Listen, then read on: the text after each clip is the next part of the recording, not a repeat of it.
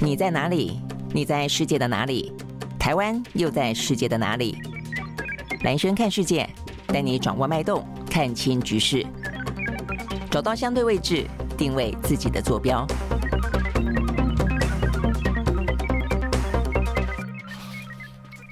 好，早安，呃，欢迎收看今天的兰轩看世界啊。OK，好，所以呢，今天的话呢，呃，整个世界呢，还是呃，这个非常的，嗯。大大小小的新闻了啊，不过就整体来看的话呢，我觉得第一个呃，这个美中呢在 G20 的场边会啊，这部分的话呢，看起来双方都有诚意啊，是要有效的去掌控呃原本呢越来越升高的美中呢两大强权当中的冲突啊。那这个冲突的话呢，不管是全方位的战略当中的对峙，还是说呢在这个高科技部分的话呢，半导体的晶片战争都是一样啊。但是目前看起来的话呢，彼此之之间啊释放出善意，谈了三个多小时哦，蛮长的时间，而且我还看到他们。呢是特别强调说，他们并不是用很官式的哦，就说呃，我讲了这个英文之后，你再翻中文呢，中文之后呢，他听了以后呢，再讲中文呢，中文再再再翻英文，就很拖时间。他们后来是用同步翻译的方式啊，比方说我是拜登，我在讲呃英文的时候，同时就有口译翻译成中文，所以中间是零时差的。所以零时差的意思代表是扎扎实实聊了三个多小时啊，否则的话呢，一般如果翻译来 翻译去的话呢，三个多小时可能事实上实质。上的内容只聊了一个多小时，好，所以双方确实要看起来呢谈了蛮多的，好，所以这部分的话呢，所以呢等于是在整个的全世界啊，先前这么的紧绷纷乱的。呃，这个气氛当中，美中看起来是有啊这个诚意跟有这个打算，要彼此之间掌控分歧的哦。所以呢，在今天我们看到后续的部分是非常多的连串的啊这些相关的官员彼此之间会面也好，和释放出一些呢呃比较让大家觉得是比较往好的方向走的啊这样的一个讯息也好，这是一个重点之一。那另外一个的话呢，就俄乌战争，昨天突然之间啊这个波兰呢遭到弹袭，那这个部分的话呢，本来大家担心说哇，那这个波兰的话呢是北约。成员国的呃议员，所以呢，如果说是俄罗斯真的是不止攻打了乌克兰，还攻打了波兰啊、呃，然后接下来的话，那真的就是可能第三次世界大战哦，或者说大规模的欧战呢，真的就要爆发了。就幸好啊，这个昨天我们在第一时间就告诉大家了啊，说的拜登呢在。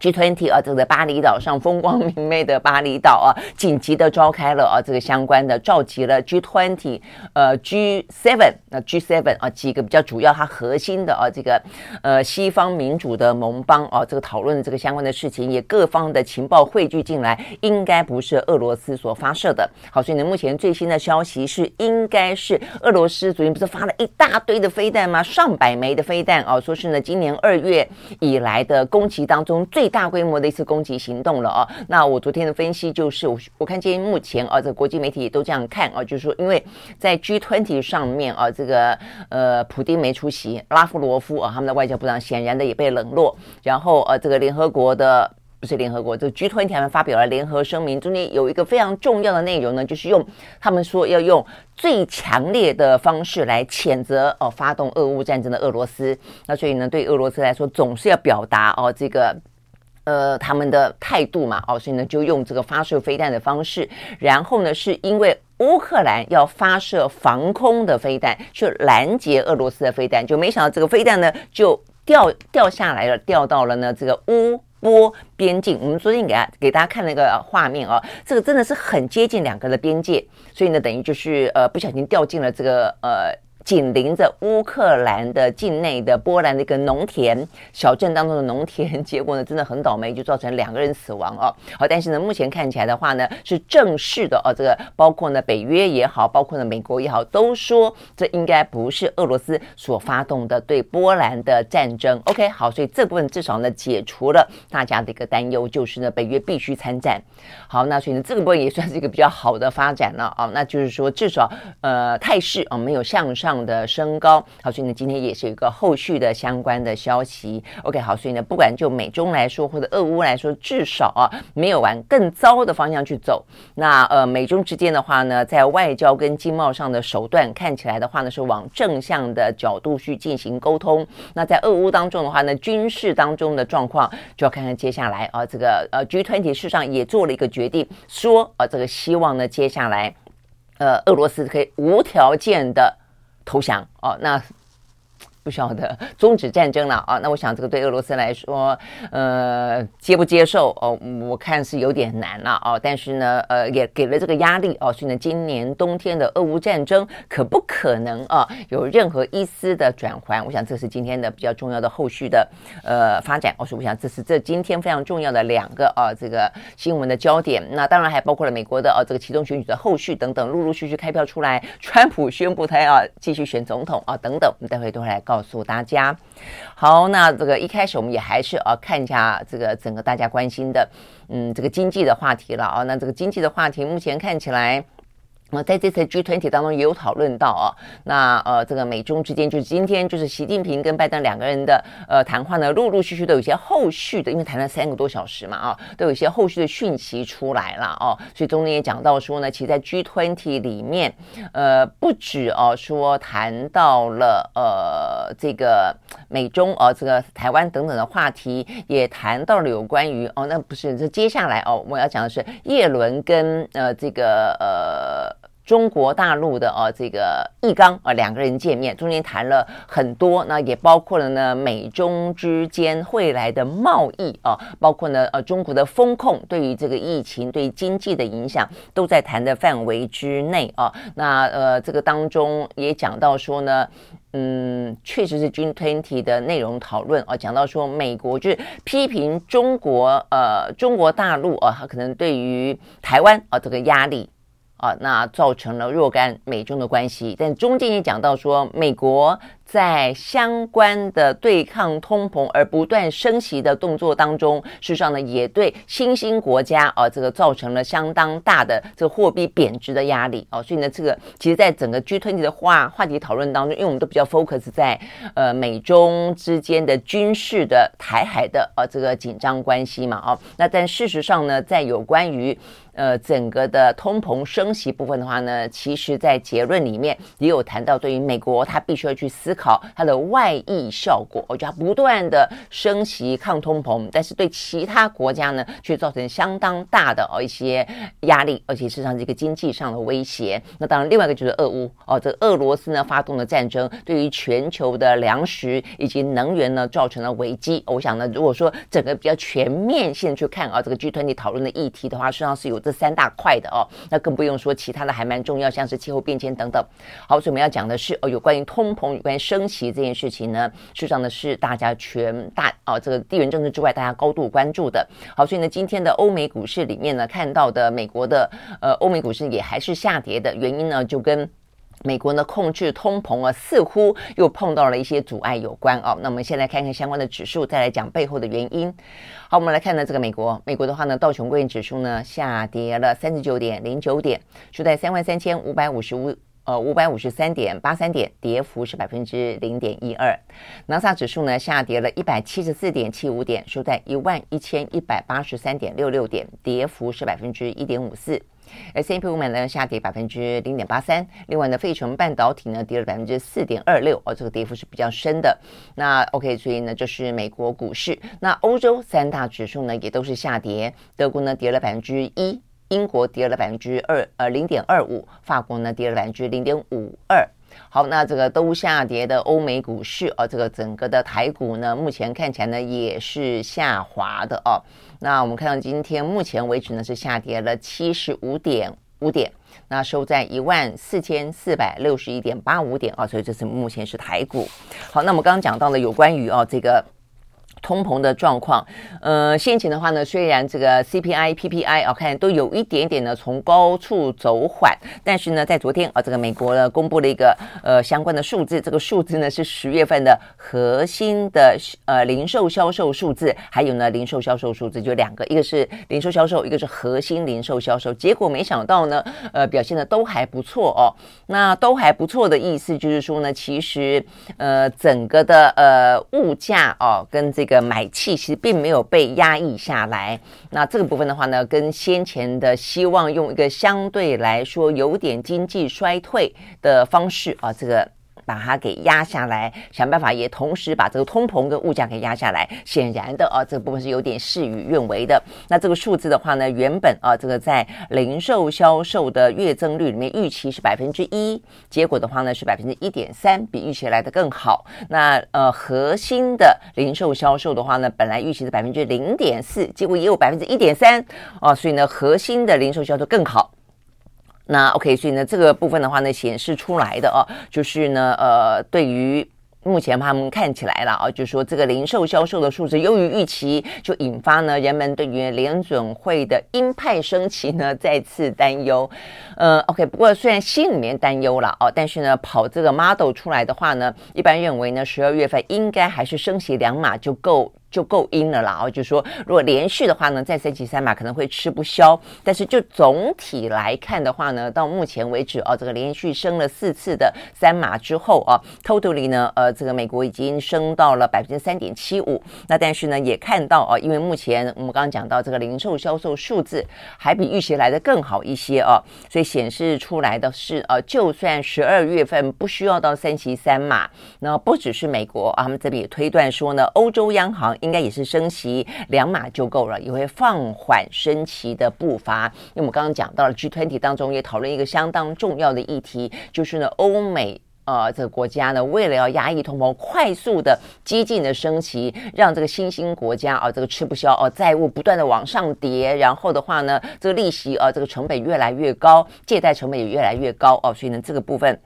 就是呃压力太大了，甚至会呃这个濒临破产啊，这导致啊这个系统性的危机。好，所以这个部分呢看话看起来你就可以印证过来看啊，就可以比较理解。就是一方面是美国的数字也有一点点看起来可能可以下滑，二方面的话呢也必须要去思考啊这个对自己跟对外面的所谓的外溢效应。好，所以这边讲到说呢，美国跟欧洲央行在十二月份应该都会放缓啊升息的步伐，大概升息两码。不过 TOCO Totally 要升到多少呢？先前的话呢，联总会的主席鲍尔就有说了，可能 Totally 升的状况会比想象中来得更高一点。就虽然是慢慢升，但是会升更多。那所以呢，在这个昨天相关的啊这个零售销售数字出来之后，美国呢旧金山联邦准备银行的总裁啊就叫 Mary Daly 啊戴利，他也认为，他认为最终的利率啊至少要在四点七五。到五点二五的范围之中才可以抑制通膨。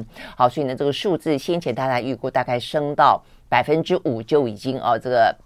就最终到百分之五了啊，就已经算蛮高的。但现在看起来可能要升到百分之五点二五才够。OK，好，所以呢，这个大致看起来是有关于昨天啊，这个呃，欧美股市呢之所以被压抑啊，这个、股市呢有点疲软的原因，跟零售销售以及零售销售出来之后相关的升息行动的预判啊，跟一些说法啊是有关系的。OK，好，所以呢，这是第一个啊，比较呃这个。财经方面的部分，那再来的话呢，就是一些相关的各个企业啊，这个相关的财报，还有他们的一些呃决策了哦。那这个财报跟决策部分有几个比较值得注意的哦。一个就是说呢，现在呃，就刚刚过去的中国大陆来说是双十一嘛，哦，那确实表现市场是有点疲软的哦。所以他们包括什么阿里巴巴啦、京东啦，哇，过去都是欢欣鼓舞的宣布说啊，又创什么新高，又干嘛的，就这一次呢。并没有宣布 totally 整个的销售量啊，所以你就会知道说，呃，其实啊，风控中的中国这部分是有压力的。那不只是中国哦，这个包括美国他们的呃购物哦狂潮，今天是 Thanksgiving。对，今天是感恩节哦。虽然这是一个西方世界国家的呃这个呃节日，但是像台湾就很爱过万圣节。我觉得呢呃也可以来过过感恩节。在今天呢，谢谢啊这个所有呢曾经帮助过你的呃对你好的，或者甚至是对你不好的，因此让你更强大的人。我觉得这是一个还蛮有意义的日子啊。所以今天。我们也是要谢谢哦，各位听众、观众朋友哦。OK，好，Thanksgiving。那接下来的话呢，就是 Christmas 啊。所以对于美国来说的话，这个十一二月也都是呢购物的狂潮。好，但是啊，呃，几个零售销售的 呃这个大的百货公司呢，宣布了他们的呃财报啊，还有个可能未来的财测。结果呢，这个当中 Target 啊很惨，上一季呢他们公布了它的获利腰斩。到腰斩的程度啊，而且呢，预计呃年底购物季销售会很差。好，因此呢，呃，宣一宣布之后呢，他们股价狂跌了百分之十三点零六，这真的是大跌哦。那跌完以后呢，其他的零售类股的话呢，一一气一一气的哈，这个骨牌般的啊，也都是倒成一片。呃，Macy 百货呢也暴跌了百分之八点一三。呃，这 Coral 哦，那他们也暴跌了百分之七点一一。OK，好，所以呢，这是有关于美国的零售销售百货公司看起来的话呢，对于今年的呃这个购物季啊，看起来呢市场不抱乐观了哦。OK，好，所以这是一个零售销售。那再来的一个蛮值得注意是半导体哦，那半导体就跟台湾有关了哦。那这个半导体最近大家都在呃这个。你说微调嘛，就已经开始在某个程度因应美中之间的呃这个晶片战啊。虽然大气氛来看，美中之间呢是有要彼此之间呢呃进行稍微的管控哦，这个激烈的呃竞争程度啊。那呃，但是呢，该捍卫自己的国家利益的，该去呢呃这个呃坚持自己的国力的部分的话呢，还是不会放松的啦。我想这份大家应该心里面非常有谱哦。所以有关于晶片这部分的话呢，我认为美国对中国的。这个竞争哦，跟这个想办法去把这个呃后追者啊，这个来宾。想办法给呃这个延迟的呃这个挡到呃越久哦、呃、可以超越越好。那所以这部分的话呢，大家就跟着在调整嘛。所以我们最近不是也看到了吗？呃，包括像是呢呃台积电呃他们要呃大动作的在美国哦、呃、这方面的亚亚亚利桑那州哦、呃、他们要大规模的去庆祝他们的这个什么移机典礼。那包括了呃有些我们到其他国家去投资，那但是呢也有国家到我们这边来投资嘛。哦、呃，像是昨天我们讲到荷兰的呃这个艾斯摩尔。哦，要到台湾来投资。那呃，在今天看到的呢，呃，一些更新的部分啊，包括我们看到呃，美国的苹果啊，苹果电脑的库克，库克呢宣布哦，说他们呢。要呃押宝啊，他们对外宣布说呢，他们呢呃买下了呃一家在亚利桑那州的呃这个半导体的晶片厂啊，它全包了啊，这非常的有魄力啊，这个是库克，库克呢先在亚洲啊，前段时间还有个亚洲行，就是整个的他要去了解啊这个晶片的相关的产业链的状况，然后再到欧洲去，那呃也是一样，他们就希望他们的晶片的产能一方面在亚洲部分的话呢，包括台湾啊，台湾部分。的话呢，肯定可以某个程度分散到亚洲，而且确保呢不会中断。那再来的话呢，也希望到欧洲，欧洲的话呢，也希望有一些厂啊能够提供它的晶片。那当然更希望的是呢，他们在美国呃就地来讲的话呢，长链变短链啊，所以呢，在美国有更多的晶片的提供。那美国的晶片提供，一个是美国自己的晶片厂，一个的话呢，就是有一家啊，他们就说呃，来自于亚那亚利桑那州的工厂啊。呃啊，下周才感恩节，那为什么我看到这个相关的讯息说是 Thanksgiving 十一月二十四嘛？哈哦，那我搞错了，今天是二哦，今天是十月二十四农历啦。OK，好，好，好，那我们下下礼拜再感恩一次，因为我们的气质提提醒我说这个感恩节的日子记错了。好，呃，那我们刚刚讲到呢，这个库克啊，他就说呢，呃，他们以后的晶片会主要来自于一家亚利桑那州的工厂，全包了。哇，这个很很很霸气啊！那 Bloomberg 接着报道说，那一家是谁呢？那一家就是台积电。OK，好，所以呢，这个话题出来之后呢，原来昨天台积电的 ADR 大涨哦，其实不只是呢，呃，这个波多夏哦，他们去买了。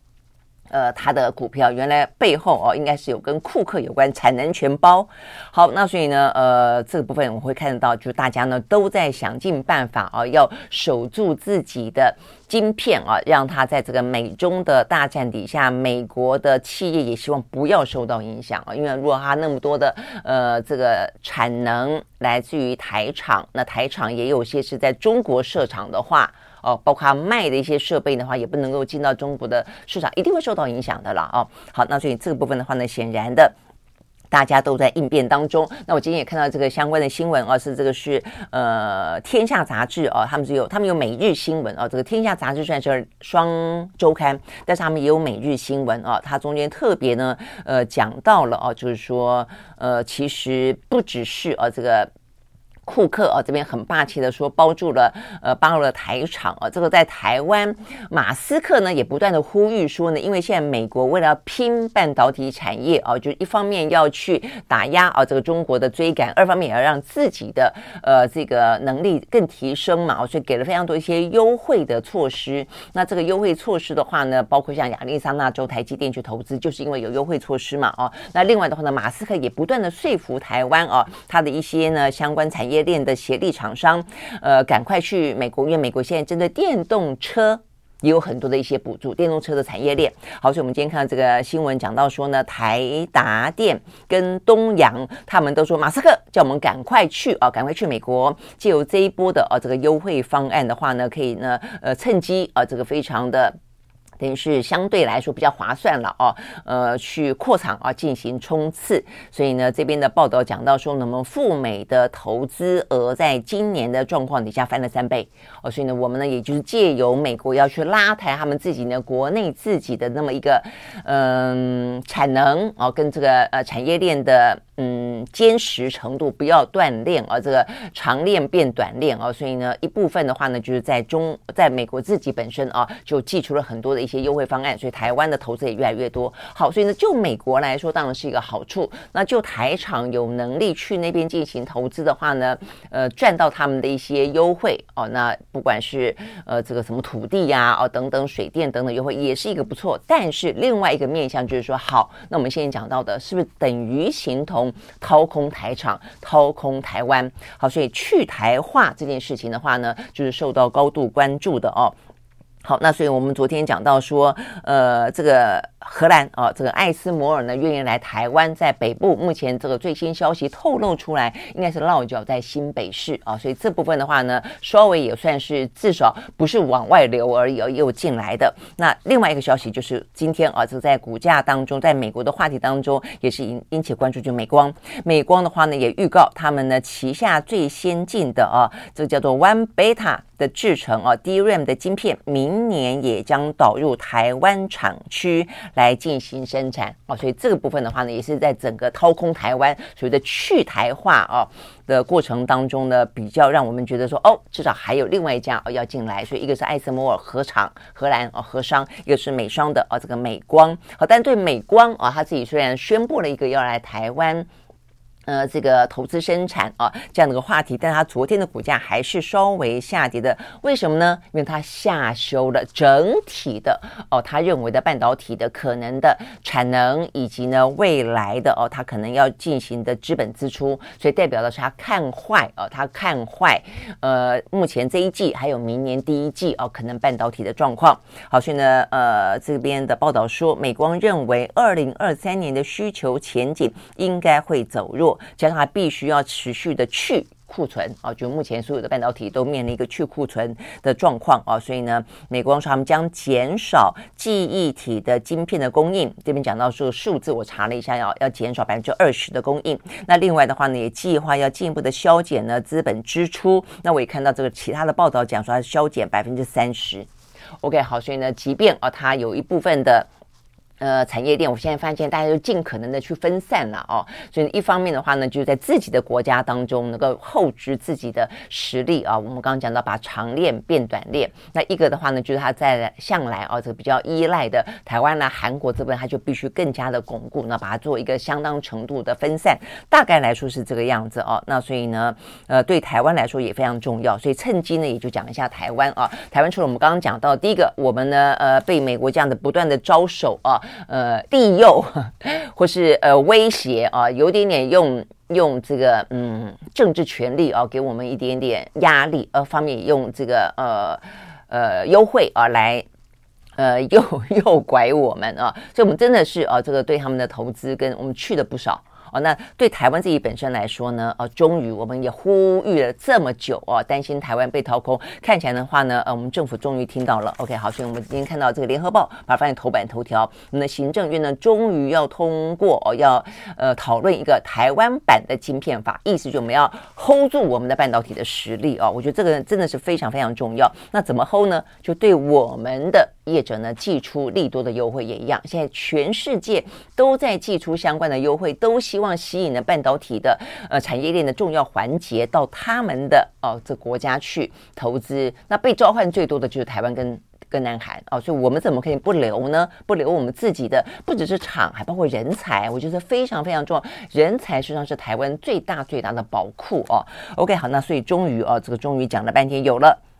好，所以呢，这个行政院会啊，这个今天排定要讨论这个叫做《产业创新条例》的修正草案，被形容为台版的晶片法案。所以呢，会针对啊这个呃符合标准条件的业者呢，给予一些相关的优惠。优惠什么呢？比方说，如果你是前瞻的创新研究发展的支出，那可以享有百分之二十五的研发投资的减抵。那如果是你是用来买先进的设备。那么你可以来抵减的百分之五，OK，好，所以研发的话呢是抵减百分之二十五，设备的话是抵减百分之五，而且呢没有投资的抵减上限，不过 totally 两个加起来啊，他所申请的营业额的总数，呃，必须以这个百分之五十为限了啊，OK，好，那所谓的条件是什么呢？呃，不好意思，要大厂啊，所以呢，这个目前看起来的话呢。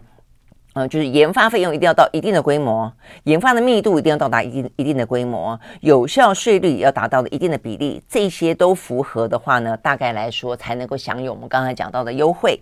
哦、呃，那所以呢，目前来看的话呢，这个研发的费用所谓的一定规模是多大规模呢？呃，原本是说一百亿啦。哇，这个一百亿啊，那但是目前看起来说讨论之后要降成五十亿啊，否则这个规模符合的话呢，大概也就是什么台积电啊、联发科啦、呃这个红海啦、日月光等等比较大的啦，他们是超过百亿，这是没问题哦。所以目前看起来的话，我们刚刚讲的台积电、联发科、日月光、红海、瑞昱。这些呢，公司的研发支出都超过百亿啊，所以也因此的话呢，都可以有一些诱因，愿意继续的投资台湾，而不会呢，呃，不断的往啊这个更多优优惠的地方啊，这个流出去，形成一个掏空台湾或者呢去台化这样的一个说法哦。但是如果降到呃五十亿的话呢，可能哦、啊、可能会有更多的一些相关的半导体的厂商可以受惠，也愿意呢。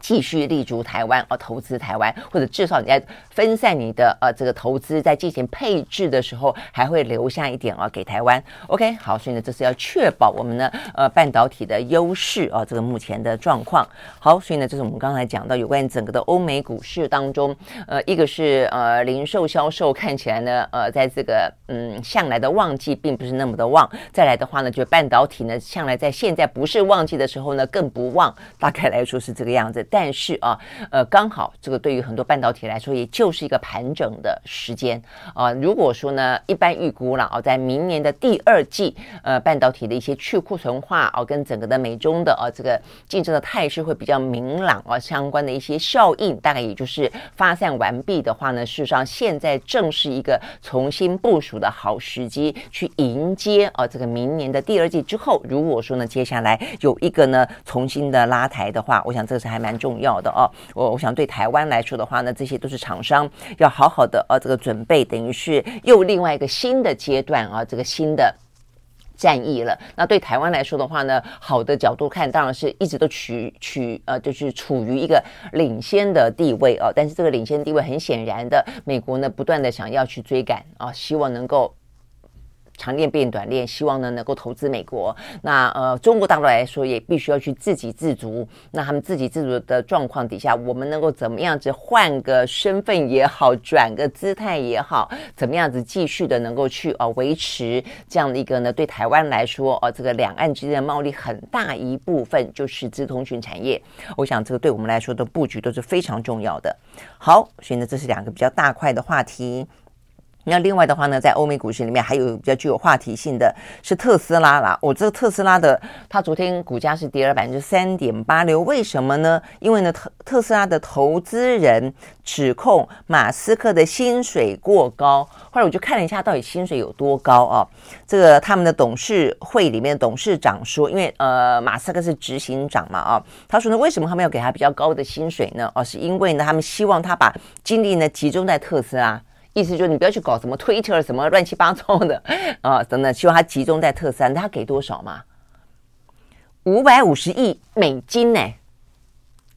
他原本的呃这个薪资我查了一下是一百二十五亿美金，已经算是美国的这些高科技产业当中的 CEO 里面很高很高的，比起库克的什么，我看一下子好像十亿左右吧，哦，美金高很多了。现在他从一百二十五亿美金变到五百五十亿美金，这个数字如果没有没有写错的话，他光是年薪破兆台币，耶，哇，这真的是。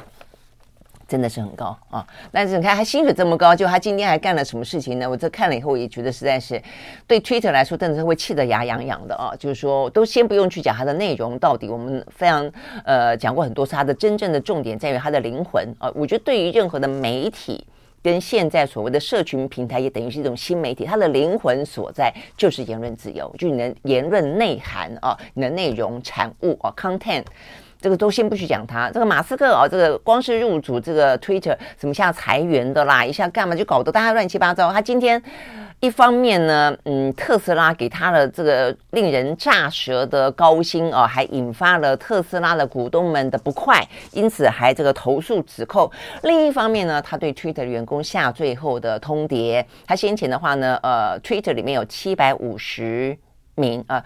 七七千五百名，七千五百名的员工已经裁掉一半了。然后的话，还取消了在家工作 （work from home） 啊。然后的话呢，说要实施长工时的概念。然后呢，他昨天呢，呃，在备忘录我发了一个备忘录，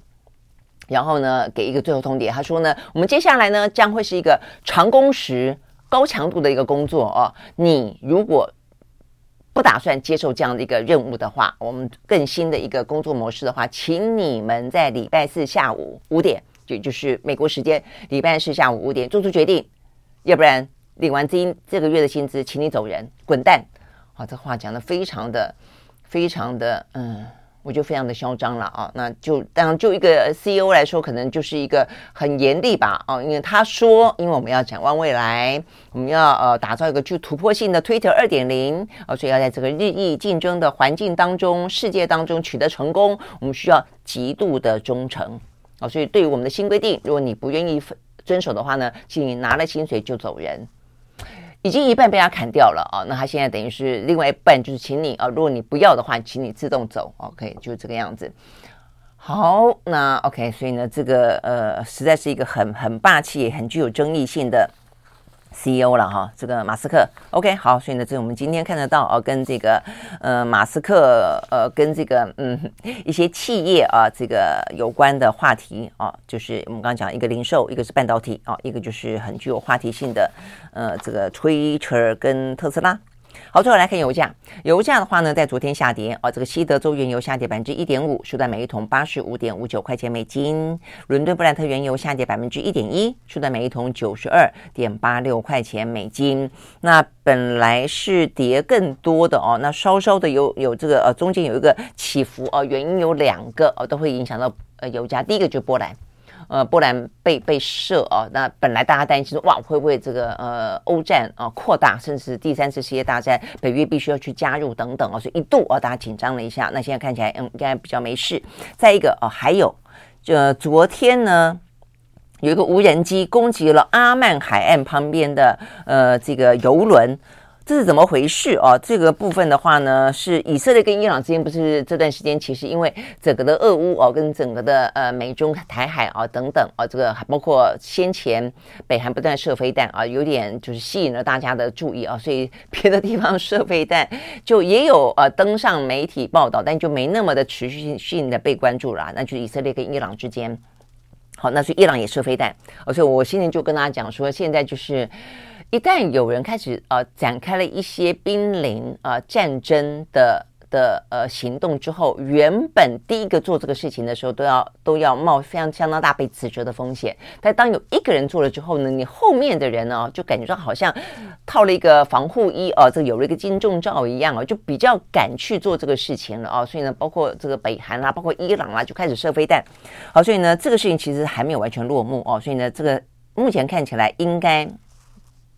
这个以色列说的了啊，说应该是伊朗设的啊，因为呢这一艘游轮呢是跟一个以色列的亿万富翁有关的游轮，在阿曼的海岸遭到飞弹攻击啊，所以呢一度呢也引发紧张啊，所以呢这两个因素，一个是呃突然之间波兰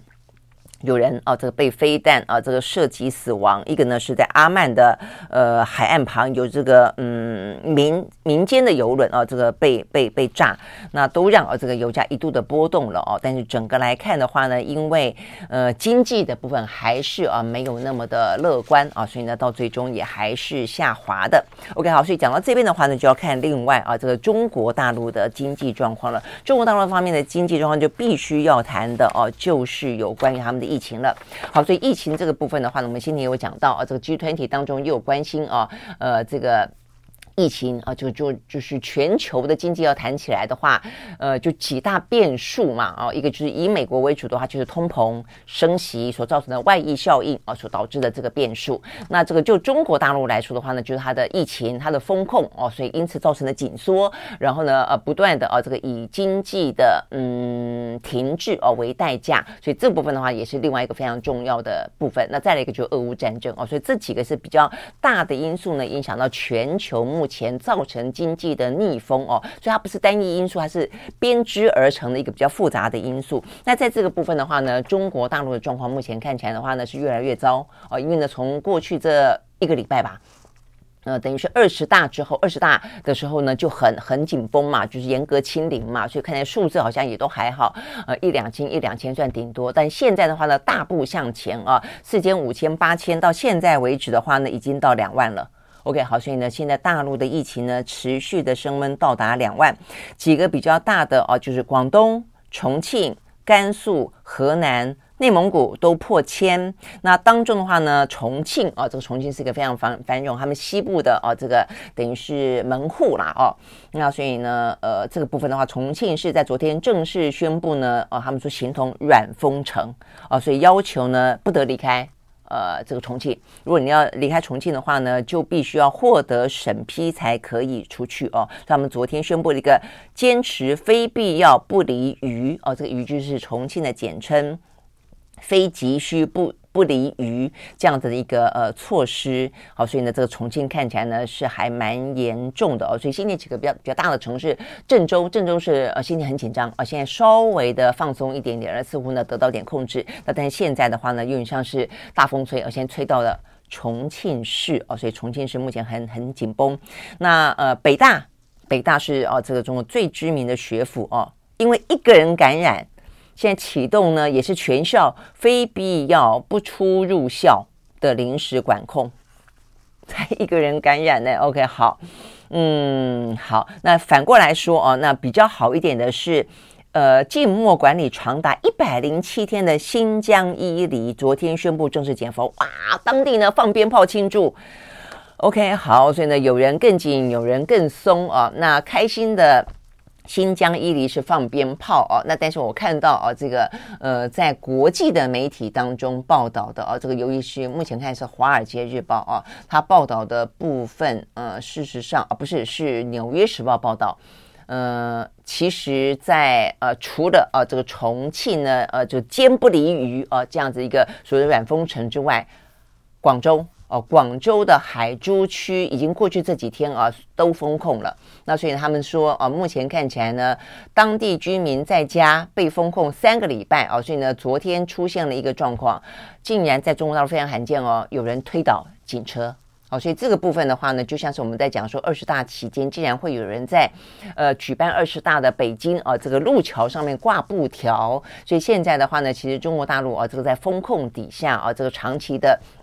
这被被剥夺行动的自由啊，那甚至当。当然哦，它中间应该一定是有一些物资当中的短缺啦，所造成大家啊不但是不方便啊，甚至是饿肚子啊。所以我看这个《纽约时报》的报道，呃，讲说呢，呃，在中国南部制造中心的广州，因为长时间的封控跟食品短缺，迫使了民众走上街头啊，所以呢，这个罕见的抗议呢，呃，发生在广州的街上啊。那 OK，他们说呢，呃，有大批民众走上。了桥南新街这个地方抗议，他们缺乏食物跟缺乏日用品。那这些居民的话呢，其实照理来说不该不应该出门的哦。他们要求被就要求在家里面不出户，但他们已经不出户三个礼拜了哦。那所以呢，呃，就是受到一些影响。OK，好，所以这部分的话呢。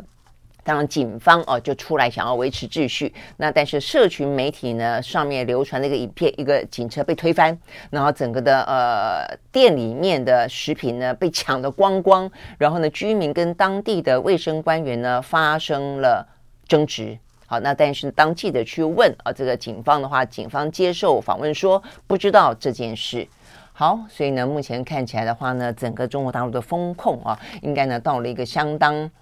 呃，因为它的疫情又到了一个相对高峰哦，是说是大概就是在继啊这个今年初上海啊封控之后，等于是在最大的一个疫情起来了哦，所以呢这个部分看起来显然对中国大陆的经济的打击应该还会是还蛮大的。好，所以呢目前我们看到这个瑞士银行就分析哦，说目前看起来的话呢，呃大概啊这个大陆经济要重新恢复增速啊，要到明年第二季起可能才会啊这个因为防疫的状况受到控制。才可能比较明显的好转。那像是呢，呃，这个呃，大陆的国际统计局啊所公布十月份的经济统计数字是疲软的。那另外的话呢，瑞士银行所公布的一个呃，包括汽车销销售十月份放缓，包括了社会消费品的零售哦，目前看起来也是放缓。那比起去年同期下跌了百分之零点五哦，所以呢，也比预期来的。糟糕，OK，所以呢，目前看起来中国大陆的经济在今年今年过年前哦，应该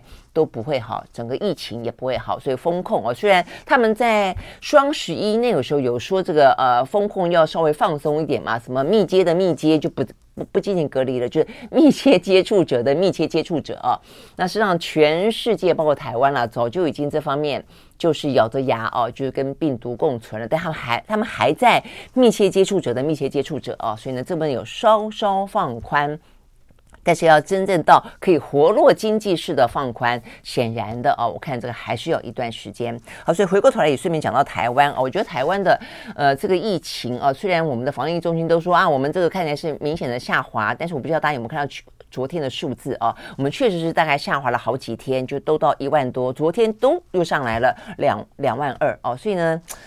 呃，而且现在的呃不同的变异株又进来了哦，所以我想这个部分的话呢，如果家里面真的有长辈跟小朋友的话，还有一些呃有慢性病的啊这些人的话，真的是要稍微的注意哦，因为我今天早上刚好去这个呃台大做个回诊啊，我就跟呃因为有点免疫啊这个呃免疫的一些问题，那我就跟医师聊到哦，他呃也蛮担心的，我就跟他讲说，我说哎这个数字真的可以放心吗？他说不太能哦，因为现在的话呢，第一。个疫苗要到达预防效果已经比较难了嘛，哦，对不对？现在打疫苗基本上就是降低中重症跟死亡的风险，并不是到达预防的啊，这个呃。效果，过去疫苗的概念就是能够预防嘛，那现在已经不能够预防了，顶多是呃这个减轻症状，这是第一个。第二个，抗病毒药，像我自己后来吃了抗病毒药，我的效果是还不错的哦。那呃，但是我那个医生啊，这个台大的医师他就说，其实他的病患哦，就可能更严重的一些呃，有些风湿免疫问题的哦，就是事实上有都是在这波疫情当中，呃，风险比较高，打疫苗时候风险比较高的这些人，我是比较轻微的啦啊。他说那些真正比较。呃，严重的吃抗病病毒药都没用，就没有人因为吃抗病毒病毒药而减缓症状。这是我第一次啊，从医生的口中真的是这样听到哦，因为我自己是效果还不错哦，那就是说，那搞不好你不用吃，效果也不错，我是不知道啦啊。但我在没吃以前。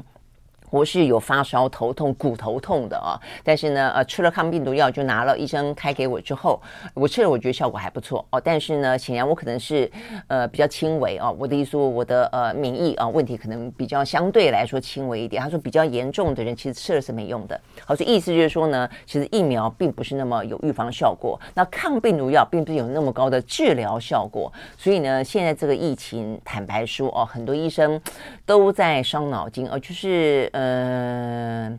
都在非常的呃仔细的啊去研究，就到底为什么这个这个病毒这么的刁钻，不断的变种哦，而且呢变种到希望它像流感，但是永远都在距离就是像流感这么的普通。都还是有一段距离了，就是都还是造成相当程度的对于这一些嗯比较长辈啦哦慢性病就高风险的族群，都还是造成相当程度的呃重症死亡哦，所以所以我想这个部分，因为昨天我还特别看死亡，我们还四十几个人，所以每天都死死个我后来这段时间，我就每天都会稍微看，你像四十几、五十几、六十几，就平均来说好。如果说你说平均都五十几个人，每天都过世五十几个人，其实不算少哎啊。那嗯，再讲一个好了，因为我我前几天请假，最主要是因为我爸过世对年嘛啊，那所以我们就请法师哦来家里面做佛事。他好忙哦，他就跟我说，他最近佛事接不完啊，就事实上就是过世的人非常多。他说今年是最多的，所以我就说，哎，但是问题是我们这通报的人并不多。那我相信现在大家都都心里面都是有点谱的啦。我就说这公布的数字，因为你真正染疫去通报的人就不多了。哦，事实上就是你除非可能是要请假的啦，要出去玩的啦，呃，要要这个请点保险金的啦，你可能才会呃很乖的去通报，或者像我们可能很守规矩啊，我们就会去去通报。但很多人是并没有通报的啊，那更不用讲说很多长辈，其实他是不是死于新冠这部分其实也没有那么像过去那么的严了啊，呃，所以 OK。这个部分要要分享，就是几个讯息，包括医生的状况，还有包括做一些服饰法事的哦，他的生意接不完啊，这个接不完啊，就非常的赶哦，所以我们后来都稍微的浓缩了一下，因为他们要赶场啊，来的时候也是从另外一个地方才赶过来的，接下来又赶到下一个地方去。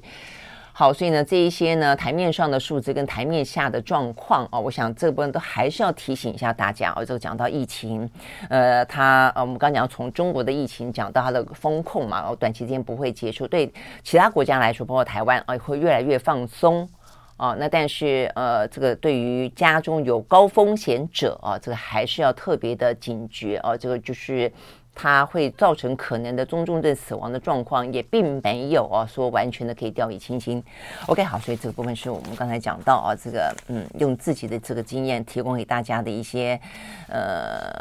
提醒了哦。OK，好，那这个部分的话呢，是有关于今天相关财经的话题哦。那接下来有几个大的话题要跟大家说的哦，那就是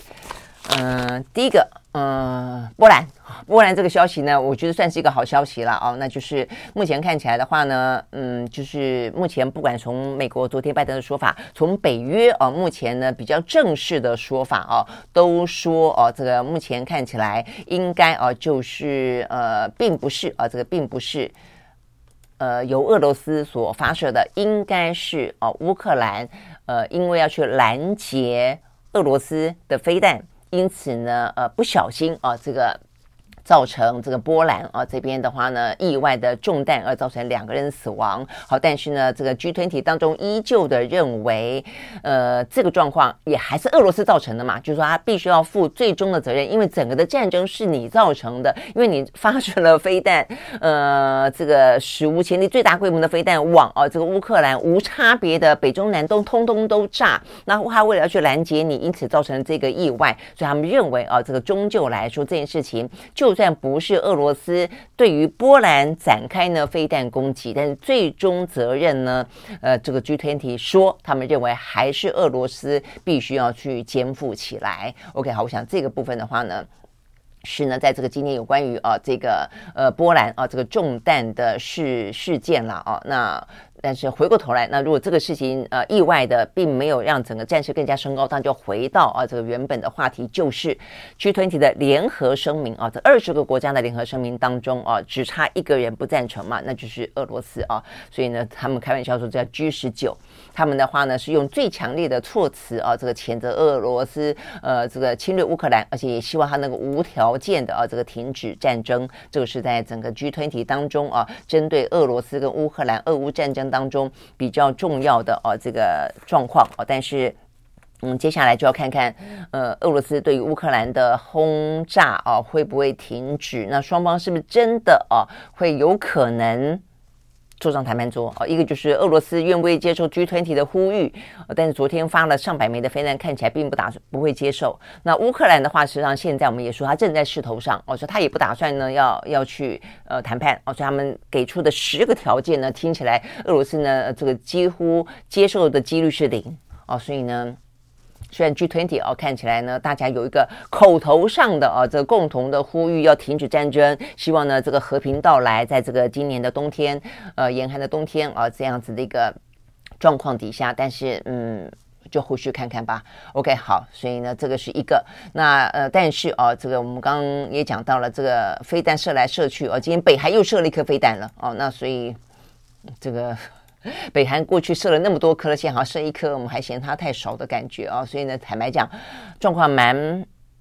蛮无奈的啦，我刚刚就讲，其实当你战争发生之后，呃，这个再有其他地方的战争，你就觉得好像压力没那么大了。我觉得这部分是比较值得注意的啊。好，那对我们来说的话呢，呃，除了呃波兰跟呃俄乌战争呃这个话题目前要在观察下去之外啊，也只能够观察下去之外，我觉得比较重要的部分啊，那就是呢。台海，那台海的话要看的就是呢，呃，这个呃拜习会的相关后续啊。好，拜习会的相关后续里面呢，我我觉得有重要的部分啊，就是第一个，呃，在这个拜习会之后。呃，有更多的啊，这个相关的一些对话正在进行啊。一个是叶伦跟易纲啊，那这个易纲的话呢，是中国人民银行的行长易纲哦，他们的会谈两个小时哦，所以呢，等于就是在啊这个嗯拜协会之后，他们有说呃全方位啊，这个其他的一些各个呃相对应的部会的会谈都希望要恢复啊。那首先大家比较期待当然是气候峰会，他们要进行恢复哦，所以有关于呢整个全球面对到的全球暖化以及呢，呃，这个排碳啊，这个部分的话呢，希望这两个排碳最多的国家，呃，都能够啊，这个进行有意义的，而且呢有行动的啊，这个对话。那再一个就是他们的贸易嘛，啊，所以呢，这个叶伦跟易纲的对话就显然呢重要，谈了两个多小时。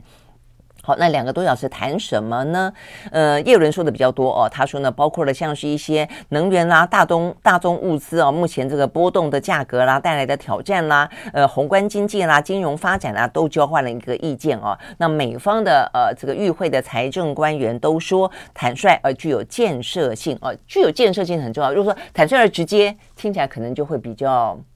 针锋相对，但具有建设性，就代表说，哎，彼此之间似乎呢谈的还蛮正向的，有一些比较积极的啊这个建议出来。好，所以呢这个部分听起来他们说叫坦率，具有建设性。那呃，我觉得蛮有意思的一点是，叶伦说啊，他对《纽约时报》说，他会跟易纲来解释大陆目前最担忧的事情是什么呢？就是美国对于中国大陆所采取的禁令，诶，这个部分我觉得还蛮特别的啊，就代表美方相当程度释出善意。就我虽然对你呢进行一些限制，但是我。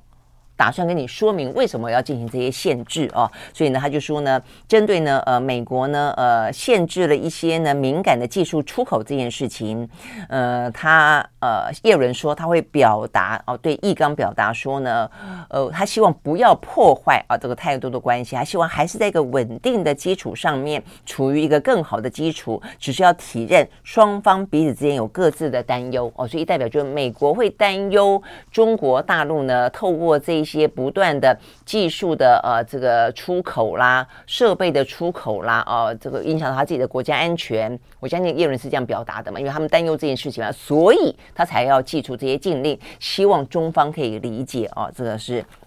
叶伦的说法，主要他会跟呃叶易纲来做说明，所以这个东西基本上来说就是一种善意的表达，就即便你行动上面必须这样的做，但是你好歹说嘛。有些比较紧张或是说比较对立状况，就是我我干我的哦，你管我为什么？我也我懒得跟你做说明哦。所以呢，这个显示出来，其实就是在 G20 的拜协会后啦，我想整个气氛，美中的气氛啊，至少是能够谈事情的，而且都尽可能的啊，让彼此间能够有一些了解的。那 OK。呃，那另外哦，路透社也报道哦，就是说叶伦也说，他们还谈了有关于中国大陆哦，这个呃疫情跟风控如何的哦，这个影响到了经济的增长，也导致了全国呃全球供应链的中断。再来的话呢，他们也关心啊，这个中国大陆的话呢，房地产啊，这个目前碰到的问题啊，那。导致的一些地方啊，这个不管是地方债务啦、房地产等等的问题啊，他们会如何解决？OK，所以这个大致来说是在叶伦方面啊，这个美方释出的这样子的一个对谈，呃，谈了蛮多的啊。不过相对于啊这个呃美方的这个报道，中国大陆方面呃一个的话很简单啊，他们只发了非常简短的新闻稿，说双方见面了。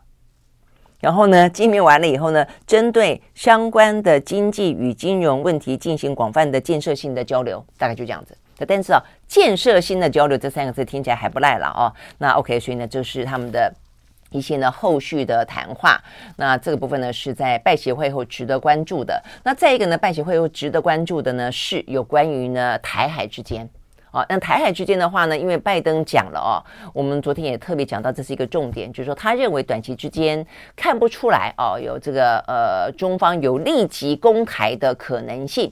那他也认为呢，基本上来说应该啊不会呢，呃也不应该啊这个酿成冲突。那但我看今天的报道当中呢，呃拜登有这样的一个说法，并不是在于习近平跟他说我不会攻击台湾，不是，而是整个的谈话的印象让。拜登有这种感觉，那我看美国的媒体报道是说，不只是拜登有这种感觉，与会的美国官员都从习近平的谈话当中有这种感受哦，所以意思就是说，呃，应该是哦有类似的表达，只是没有这样的讲啦哦。那 OK，所以一些后续的部分的话呢，当然。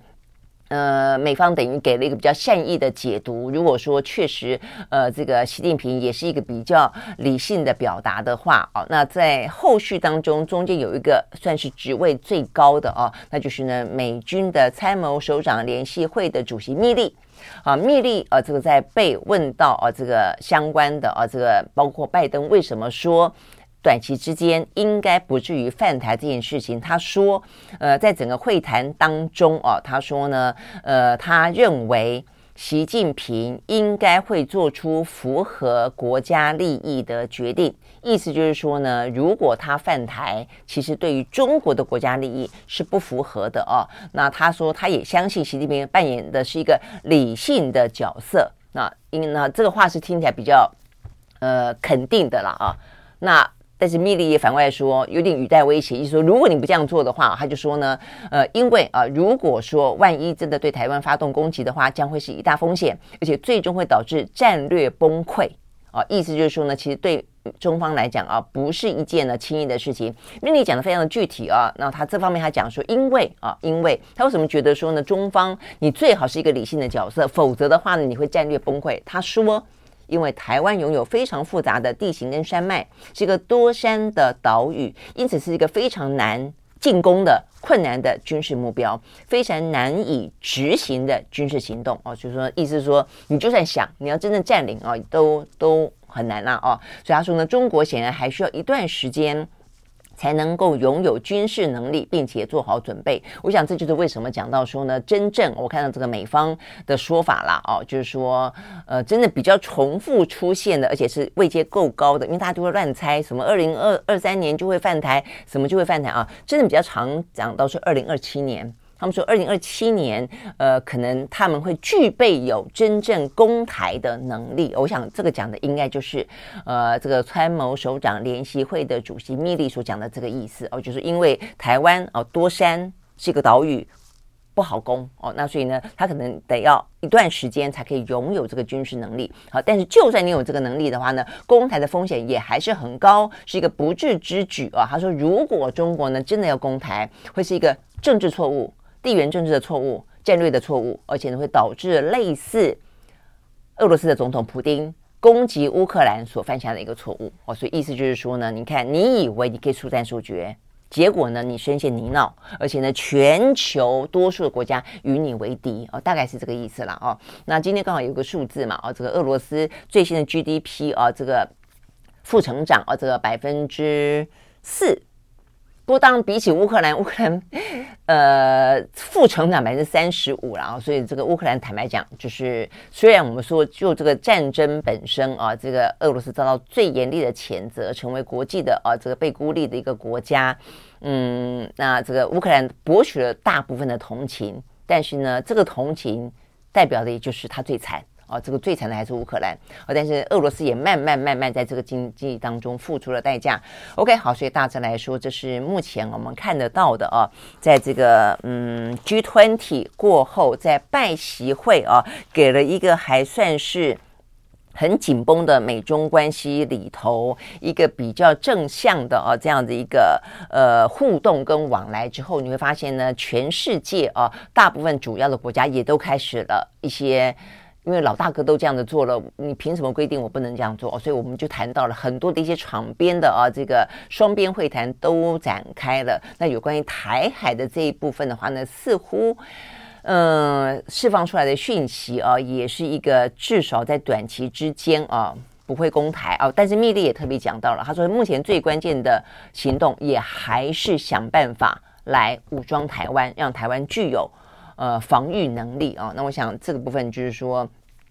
短期之间哦，可能不会有攻台的呃这个呃问题哦跟风险，但是未来这段时间呃，你很难讲说拜习会的一些，如果说是一个比较好的啊这个状况，它能够撑多久？因为接下来美国要总统大选，台湾要总统大选啊，所有的一些意识形态的操作都很可能呢会成为另外的筹码啊这个。去影响到目前铺陈出来的一个相对来说比较正向的建设性的气氛了啊，所以这部分也都是要一步一步走，很关键啊。所以对台湾来说，我觉得也是哦。台湾来说的话呢，在美中的呃科技冷战当中，我们的半导体要如何的不被掏空，我觉得这是一个重点。再一个就是说，在美中持续性的哦呃这个不管你要讲竞争还是讲冲突啊，那台湾怎么样子不去挑衅，